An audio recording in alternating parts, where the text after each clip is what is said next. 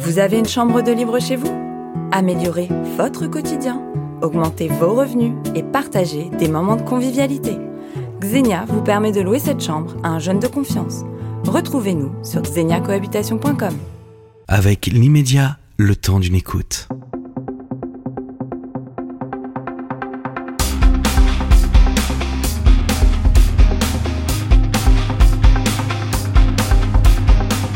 Bonjour à tous, nous sommes très heureux effectivement pour ce deuxième épisode d'Ambition Sport de recevoir euh, Laura Flesset. Alors je suis un petit peu gêné parce que c'est à la fois une personnalité mais c'est également une amie.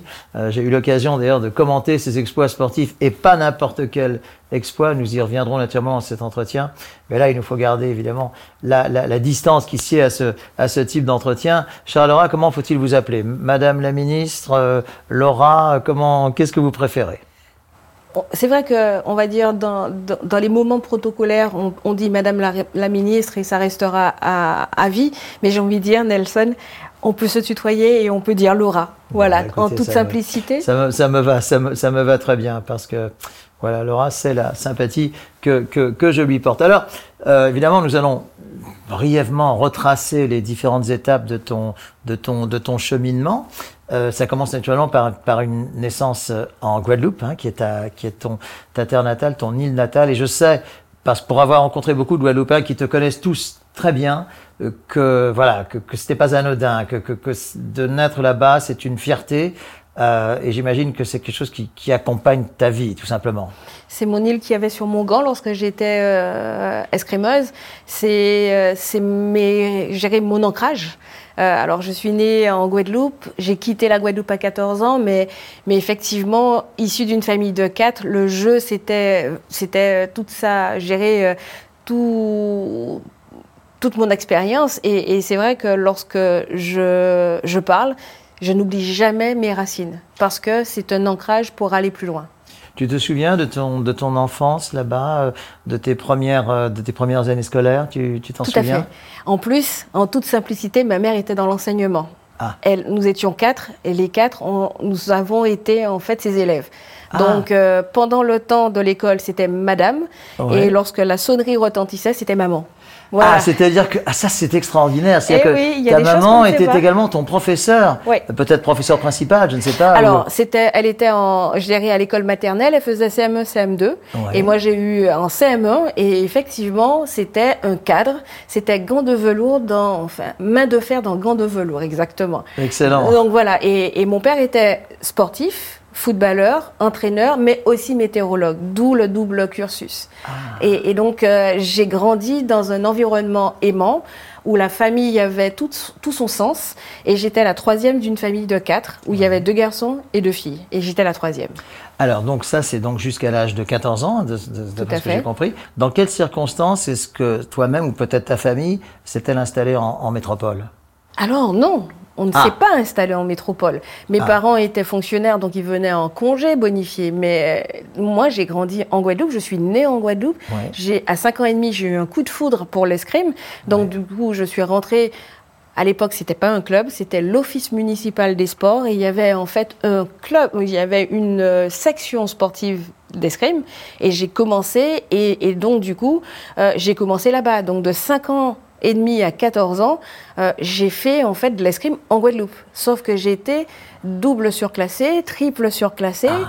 pour aller faire les championnats panaméricains, donc dans, les, dans la Caraïbe, mmh. et euh, au contact de, de Cuba, de, de, du, de Panama, de, du Venezuela, ben, j'ai découvert en fait quelque part le haut niveau, l'escrime, la compétition, et j'ai fait entendre la Marseillaise. Et c'est de là que je me suis dit, peut-être que j'ai quelque chose à faire en métropole. Ah. Comment comment comment t'es venue cette cette très jeune passion pour l'escrime là pour le coup? Alors. Ce qu'il faut savoir, c'est que j'étais fascinée par les films de KPDP. J'avais ah. constamment les, les, les, genoux écorchés. Donc ma mère s'est dit, j'ai deux filles, donc les deux iront faire de la danse. Et un jour, elle est venue avec un tutu rose. Et là, j'ai fait non, dans toute ah. sa splendeur. Je, moi, c'est les shorts, c'est grimper aux, aux, aux arbres, c'est me confronter à mes frères, c'est courir plus vite qu'eux, c'est nager plus loin qu'eux. Et, et donc du coup, elle a vu que j'étais débordante d'énergie. Donc elle s'est dit, allez, un peu de rigueur, la danse classique. Oui. Et j'ai fait une contre-proposition Ah. parce que je connaissais ma mère. Je fais non, non, non, non, je veux faire ça. Et il y avait une rétrospective de match de sabre. C'était, il y a- le hasard n'existe pas, c'est un concours de circonstances. Mhm. Et donc, du coup, cette rétrospective a poussé ma mère à savoir. Et le lendemain, j'étais dans un club d'escrime avec mes frères.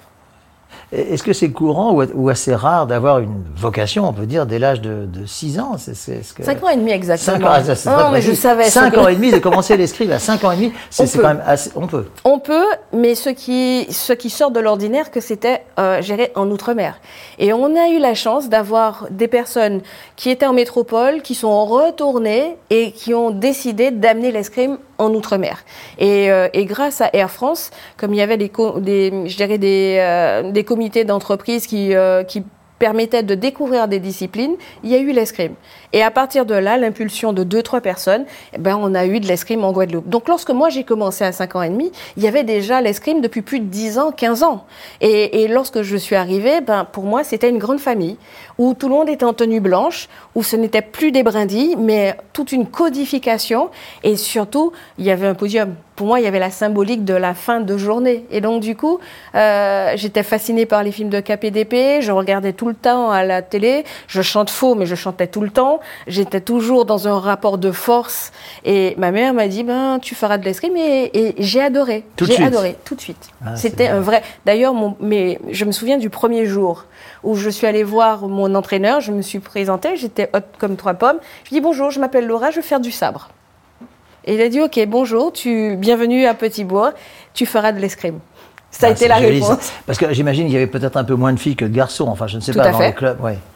Tout à fait. Et puis il y avait le sabre n'était pas destiné aux filles. Ah. Il n'y avait que le fleuret à l'époque. Donc c'est dans les années 81, 82, euh, 80, euh, 80.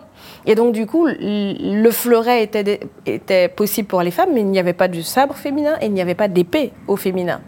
Donc du coup, lui, sa réponse, c'est une nouvelle licenciée, c'est parfait. Et c'est parti, l'aventure, c'est... Et donc, alors, donc, donc les, premières compétitions se sont enchaînées, les premiers podiums, hein, puisque le podium est quelque chose d'important, visiblement, quand on, quand on t'entend, et si possible, la première place. Alors, j'ai envie de fameuse dire... boîte dont on parle. Alors, c'est vrai que la boîte, elle est importante. Le numéro 1 prime, parce qu'on ne se souvient pas du, de, de la deuxième, mais on se souvient de la troisième, parce qu'il y a toujours une petite finale. En revanche, j'ai commencé par perdre. Ah, Je n'ai pas aimé, parce que j'étais toujours au pied du podium et je regardais les autres qui avaient des récompenses. Alors, à l'époque, c'était des bandeaux. Des fois, c'était la période de- du fluo. ouais. Mais moi, je, ça n'avait pas d'importance. Je voulais quelque chose. Ouais. Et donc, du coup, j'ai connu l'échec. Cet échec était inconfortable. Donc, du coup, j'ai tout de suite compris. Et puis, c'était pas le ludique. Moi, j'avais 5 ans et demi, mais je savais déjà ce que j'aimais. J'ai appris à nager en voyant ma sœur. J'ai plongé dans la piscine, sauf qu'elle était à son cours de natation et moi, j'étais simple euh, spectatrice. Et donc, du coup, euh, je, me disais, c'est possible, c'est possible. Si ma, frère, ma sœur le fait, si mon frère, mon grand frère le fait, je peux faire. Et donc, du coup, il y avait cette logique d'asseoir en fait ma curiosité. Et mon entraîneur me disait, tu fais ça. Et je lui disais oui. Et après je réussissais et après. Donc il a vite compris que le côté ludique ne m'intéressait pas. Donc il m'a amené tout doucement à poser les bonnes questions au bon moment. Il a su aussi me frustrer pour aussi asseoir ma patience. Je suis très peu patiente. hein. Je je veux faire, je veux faire tout de suite. Ah ouais. Je suis décidée, mais j'avais en fait une culture de la répétition. Donc il avait vu aussi que j'aimais répéter. Donc quelque part, il m'a amené vers la compétition, mais en me donnant très peu d'informations pour que je revienne et que je puisse lui dire et après. Mhm. Et voilà, c'est parti C'est comme, comme ça. ça. que c'est passé. Ouais. Alors donc, euh, nous sommes obligés un peu de, de- de brûler un peu les étapes, puisque tu parles de l'âge de 14 ans. Donc 14 ans, donc si j'ai bien compris, c'est à ce moment-là que tu viens en, en, en France, métropole. métropole pour la première fois. Tout à fait. C'est-à-dire que avec euh, en équipe de la Guadeloupe, on avait les interrégions et puis derrière on venait au championnat de France, la fête des jeunes. Cette fête des jeunes, c'est l'équivalent des championnats de France des moins de 14 ans. Donc je suis venue et effectivement, j'ai gagné. Ah. Enfin, j'ai été dans les huit. Ouais. C'était au Fleuret et j'avais compris qu'il y avait la guerre des clubs. On- Lorsqu'on venait en métropole, il y avait en fait la guerre des gros clubs d'escrime. Et nous, nous étions les ultramarins, la caution out- outre-mer. Ah. Et donc, du coup, on s'est pris au jeu. Ouais. On, on a perdu à nouveau. Ouais. Et, puis finalement, on s'est dit, euh, il y a quand même quelque chose à faire. Et puis été détectée par la Fédération française qui voulait que je rentre en Krebs. Mais moi, je me disais à 14 ans, j'avais envie de rester encore dans ma famille. J'avais l'entraîneur qui m'apportait des, des, solutions. Et puis le plus, c'est qu'on était, on avait le bassin caribéen et panaméricain et centra-américain. Donc en fait, ces bassins panaméricains et centra-américains nous permettaient aussi de, de rencontrer des équipes étrangères. Mhm sans être en équipe de France, en mhm. représentant la Guadeloupe.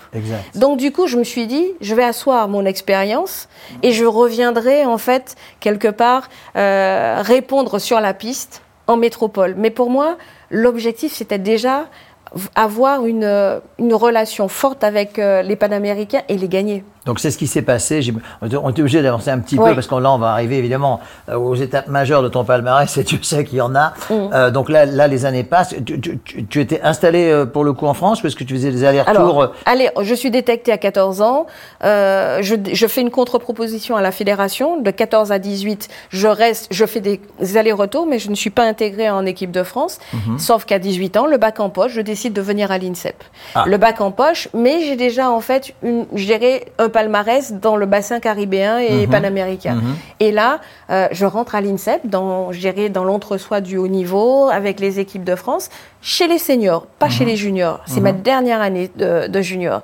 Et là, je me rends compte qu'il y a une adversité, il y a une, euh, une rivalité que je n'arrive pas tout de suite à détecter, puisque... Alors, émulation après. Ouais. Mais c'est un frein. C'est-à-dire que lorsqu'on rentre en équipe de France, même si on est remplaçante ou nous, gérer euh, nouvelle personne au sein d'un collectif France, on devient un danger. C'est une place supplémentaire qu'on peut prendre. Et donc, du coup, je me suis retrouvée dans l'adversité parce que les filles, elles étaient seniors, elles rêvaient déjà des championnats du monde, alors que moi, je venais avec, euh, mon, mon insouciance, mais ma détermination. Ah, mais la détermination, ça se lit déjà dans ton regard, ça s'entend très bien. Lorsque tu parles à 18 ans, est-ce que tu envisageais déjà ben, c'est ce qui allait advenir. Je veux dire, parce que ce qui, était, ce qui allait advenir, c'est tout simplement extraordinaire. Donc, est-ce que, est-ce que...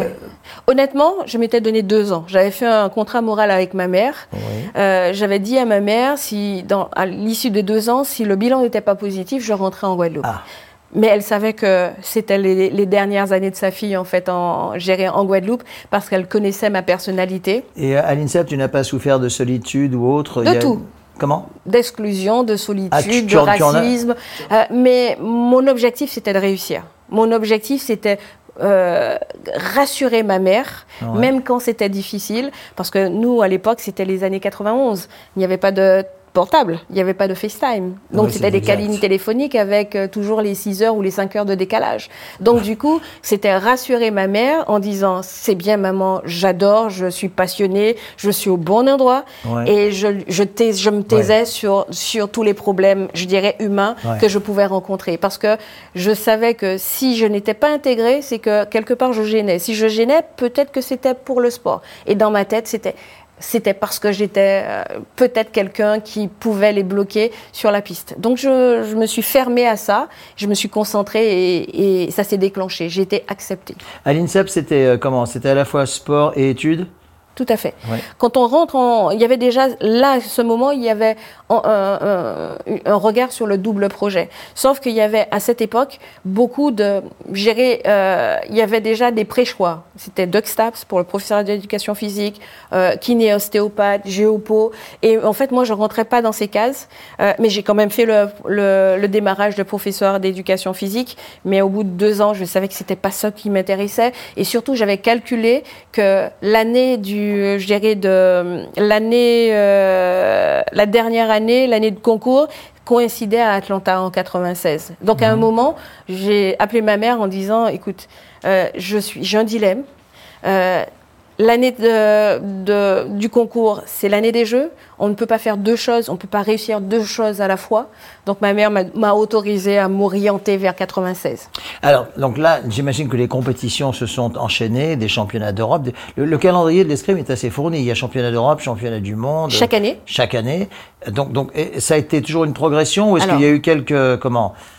Pendant cinq ans, de 91 à 95, euh, l'entraîneur m'a m'a maintenue en éternelle remplaçante. parce qu'il me disait l'escrime c'est une arme de maturité et qu'il fallait que j'apprenne et que j'avais changé d'arme. Donc j'étais fleurettiste, j'étais passée en métropole à l'épée et donc du coup j'avais beaucoup encore à apprendre. Mais effectivement, j'avais compris les critères. La première au point, le reste par le choix de la commission. Et le choix de la commission, c'était de me mettre constamment en cinquième. Donc j'ai fait un hold-up en 95. Euh, sur la dernière compétition, euh, je passe première au point. La première au point n'a pas besoin du, de, de l'accord de la, de la commission. Donc je suis intégrée et je fais les championnats du monde.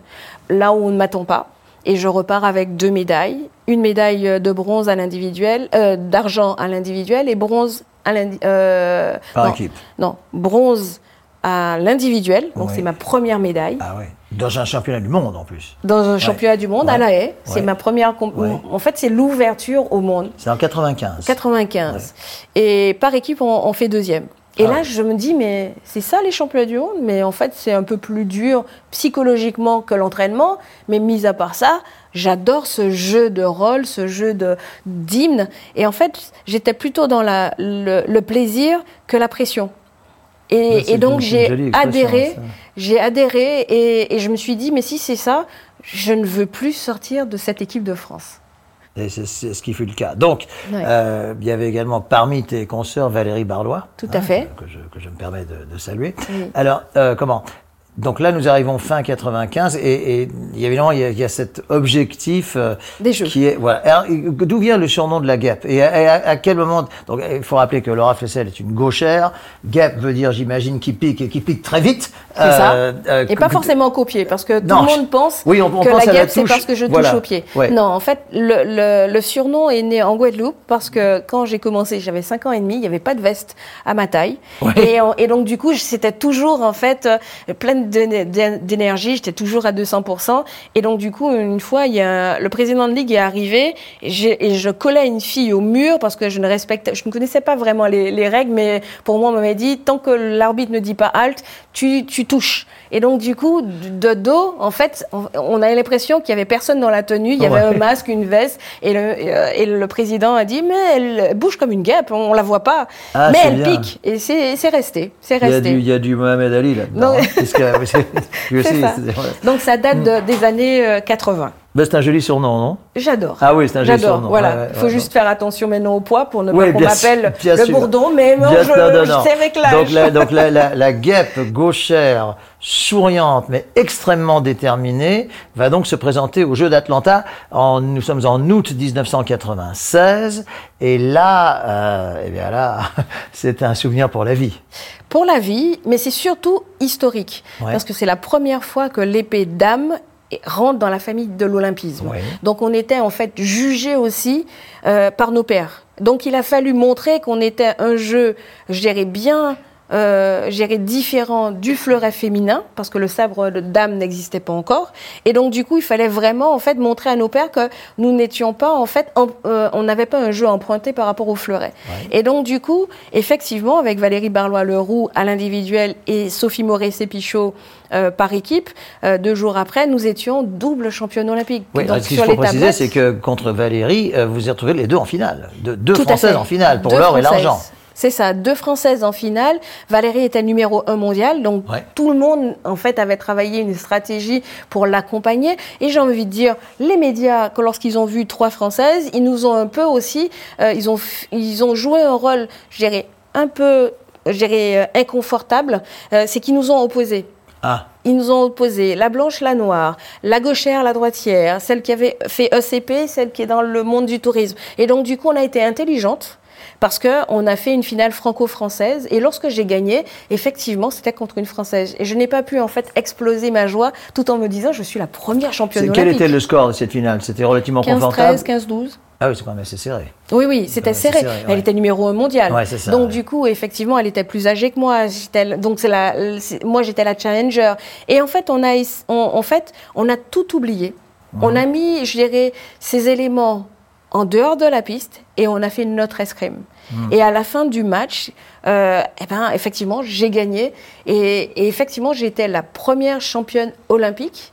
Et je savais aussi que euh, quelque part, c'était un message fort pour la femme. C'était l'année de la femme, 96. Donc, il y avait un message fort à passer à la femme, à la femme ultramarine aussi, et à la femme dans le monde du sport. Donc, l'un dans l'autre, sur le moment, j'ai juste mon, mon contrat avec mon entraîneur.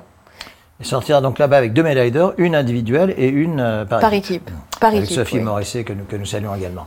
Alors, euh, nous sommes obligés d'avancer un petit peu, Laura, parce qu'en plus tu, tu parles avec beaucoup de ferveur et on pourrait passer vraiment des longs moments ensemble. Alors donc a- après, alors parfois on dit qu'après, alors be- beaucoup de sportifs disent qu'après un comment, euh, une sorte de graal, derrière ça, ça descend un peu, il faut se remotiver. Comment que- comment s'est passé, parce que tu étais encore jeune, que comment s'est passée cette euh, cette période?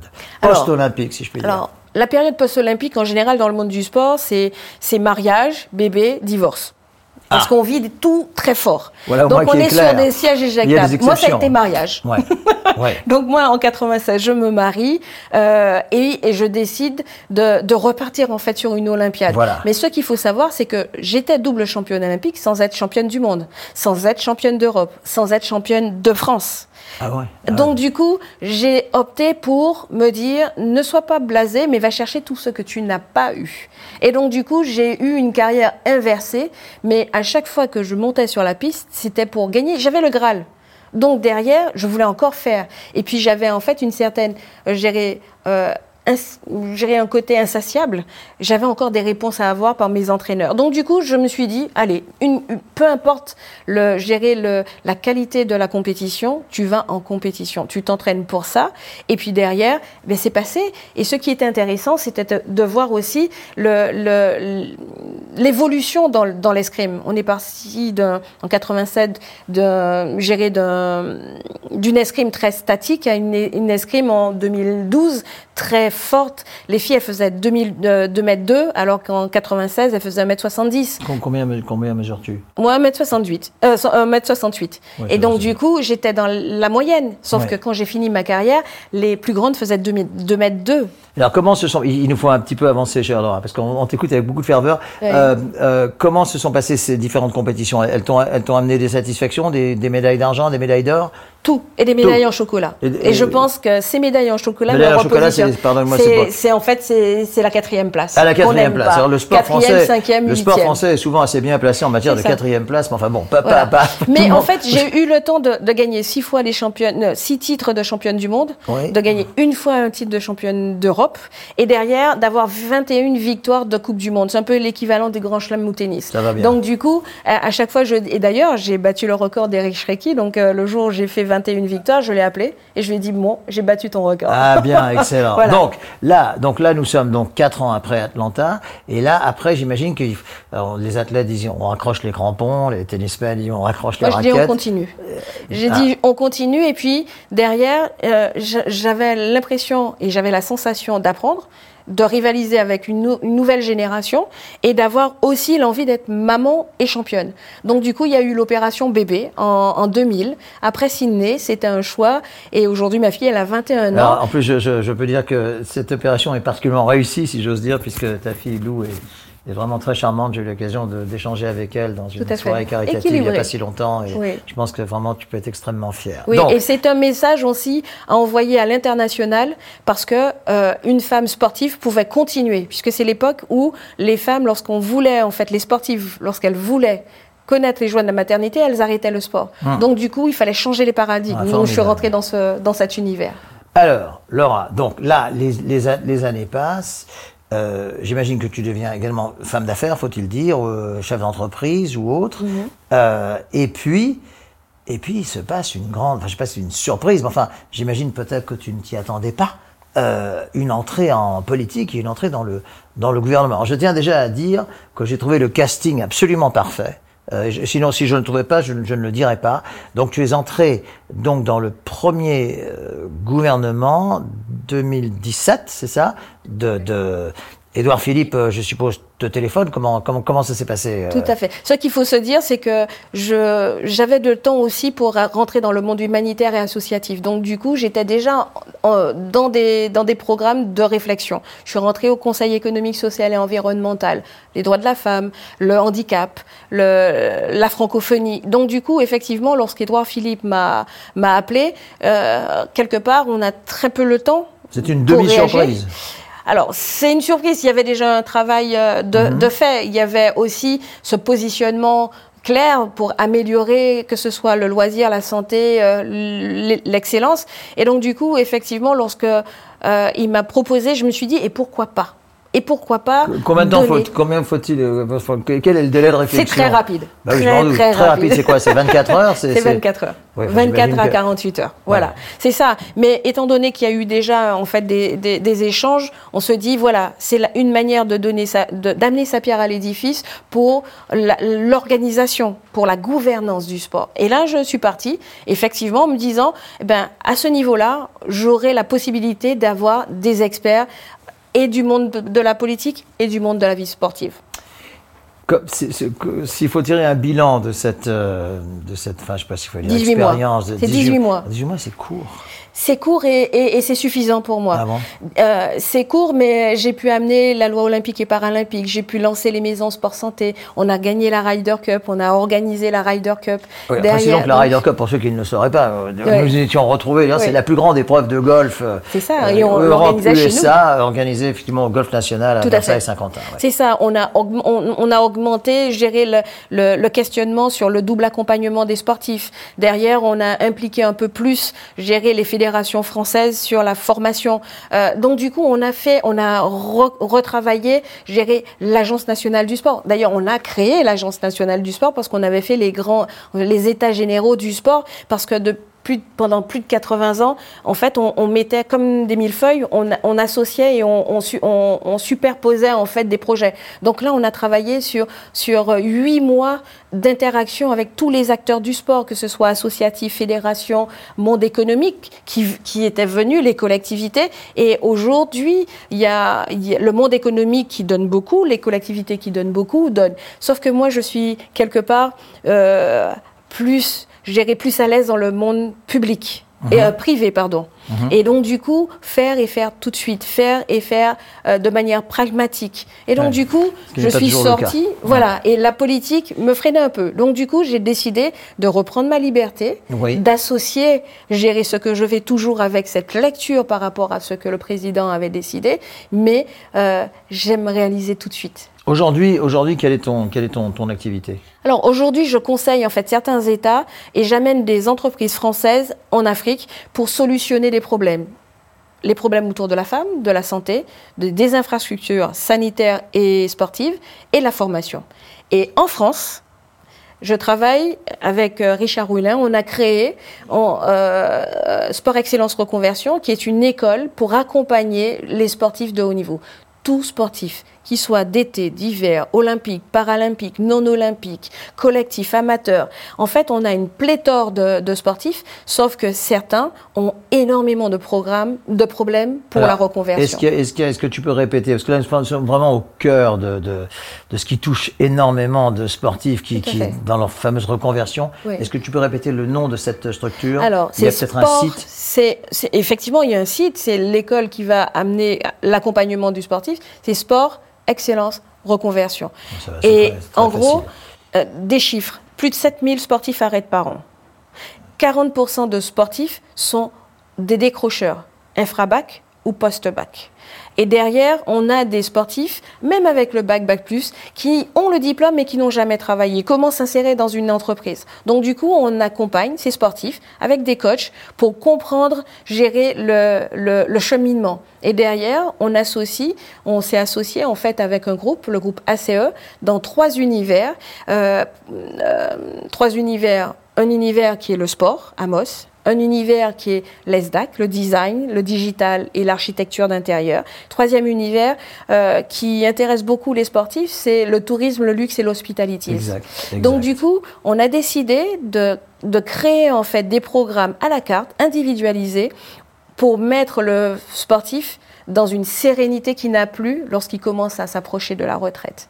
Et donc, du coup, on va l'accompagner dans ces univers passion, des métiers passion, pour leur donner en fait de la sérénité, pour qu'ils soient fiers d'avoir donné 15 ans, 20 ans, 30 ans de leur vie au sport. Et à la France, d'une certaine manière. Au sport et à la France. Ou à leur club. Donc on prend en fait des médaillés, mais des non-médaillés aussi.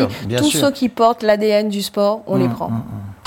Alors, c'est, je pense, là-dessus que va se terminer cet entretien, à moins que tu aies quelque chose à ajouter. Euh, non, juste dire, bien noter, ce qui a... Euh, oui, j'ai envie de revenir sur Sport Excellence Reconversion. Oui, euh, En fait, dans le sport, on est très pudique aussi. On est orgueilleux. Des fois, on, ne dit pas. Et certains se cachent. Et donc, du coup, j'ai envie de dire, écoutez, on a créé une communauté. Plus qu'une école, ça deviendra une vraie communauté qui aidera. On valorise les, valeurs humaines, mais aussi on transforme dans le monde de l'entreprise. Et on a énormément d'entreprises comme Groupama ou Adeco Group qui va nous permettre de transformer la formation par de l'employabilité.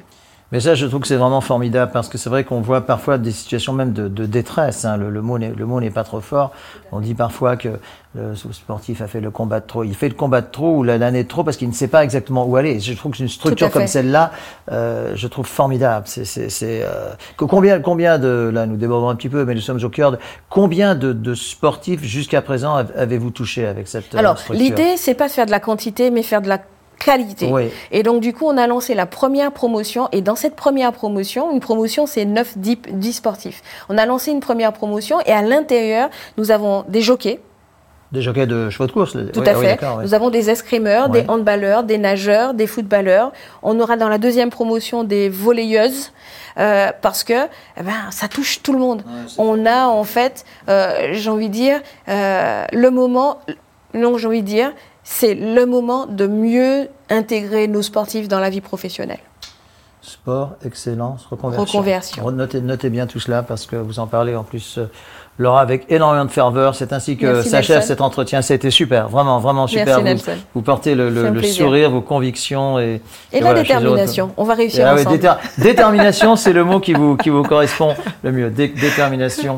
On, vous appelle toujours encore de temps en temps la guêpe Oui. Ça vous plaît bien Oui, j'adore. C'est la guêpe la plus souriante que nous connaissions. Merci beaucoup Laura et à bientôt. À bientôt.